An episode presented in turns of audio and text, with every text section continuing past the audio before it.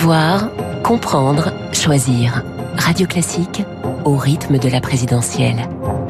L'édito politique avec le Figaro. Il est 8h12 sur Radio Classique, l'édito politique avec Guillaume Tabar. Bonjour Guillaume. Bonjour Renaud. Ségolène Royal, appelant à voter Jean-Luc Mélenchon. On ne s'attendait pas vraiment à ça à gauche. Qu'est-ce qui explique cette prise de position, Guillaume? Écoutez, vous avez raison de dire qu'on ne s'y attendait pas, car le moins qu'on puisse dire, c'est que la gauche révolutionnaire de Mélenchon ne ressemble pas à la gauche, on va dire, tempérée de Ségolène Royal. Une Ségolène Royal qui, rappelons-le, avait cherché l'alliance avec Bayrou en 2007 et n'aurait pas détesté qu'Emmanuel Macron la rappelle au gouvernement en 2017. Mais il faut bien comprendre que la prise de position de l'ancienne finaliste de la présidentielle n'est pas d'ordre idéologique, mais de nature électorale. Elle part d'une évidence que chacun constate.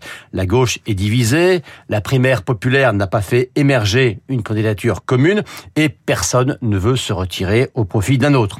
Eh bien, ce que les états-majors et les candidats ne peuvent ou ne veulent pas faire, Ségolène Royal propose aux électeurs de le faire eux-mêmes, à savoir voter utile, ce qui veut dire voter pour celui qui est le mieux placé à gauche dans les sondages, celui aussi qui est le plus solide et qui a le plus d'expérience, à savoir Jean-Luc Mélenchon et en conséquence, elle conseille à Anne Hidalgo, la candidate de son parti pourtant, le PS, de s'arrêter. Alors Guillaume a-t-elle une chance d'être écoutée, notamment de, de la part d'Anne Hidalgo justement? Non, et ça elle le sait très bien. Et d'ailleurs, au passage, Ségolène Royal règle ses comptes avec un parti euh, qu'il n'a pas jamais, qu'il n'a pas toujours épargné et qui a encore tout dernièrement refusé de l'investir au sénatorial. Depuis le début, hein, on l'a entendu sur tous les plateaux, elle critique la démarche de la maire de Paris et elle n'est pas mécontente de rappeler qu'elle avait alerté d'emblée sur le risque de fiasco de cette candidature.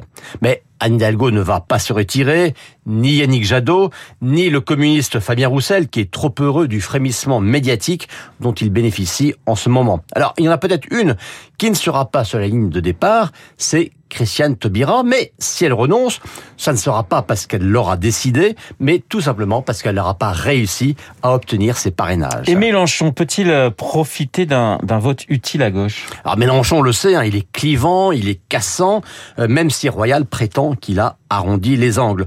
Donc on le voit mal rassembler toute la gauche ou toutes les gauches. Mais c'est vrai qu'il est loin devant les autres. Il a 10, 11, 11,5%. Et pour l'instant, avec Marine Le Pen, Éric Zemmour et Valérie Pécresse, on voit que la qualification second tour se joue autour de 15%. Alors, Mélenchon reste derrière, mais pas tant que ça. Et le vote utile, ça peut être ça une gauche qui se voit aujourd'hui totalement dans les choux, mais qui, si Mélenchon atteignait lui aussi cette barre des 15%, eh bien, pourrait prétendre participer à cette bataille pour le second tour. Après tout, il y a cinq ans, à la même date, il était aussi autour de 11%, il a fini à 19%. Alors certains à gauche peuvent se dire que ça peut valoir le coup de concentrer les votes sur lui. C'est en tout cas la voie que propose Royal. Voilà l'édito politique signé Guillaume Tabar. Tout de suite mon avis.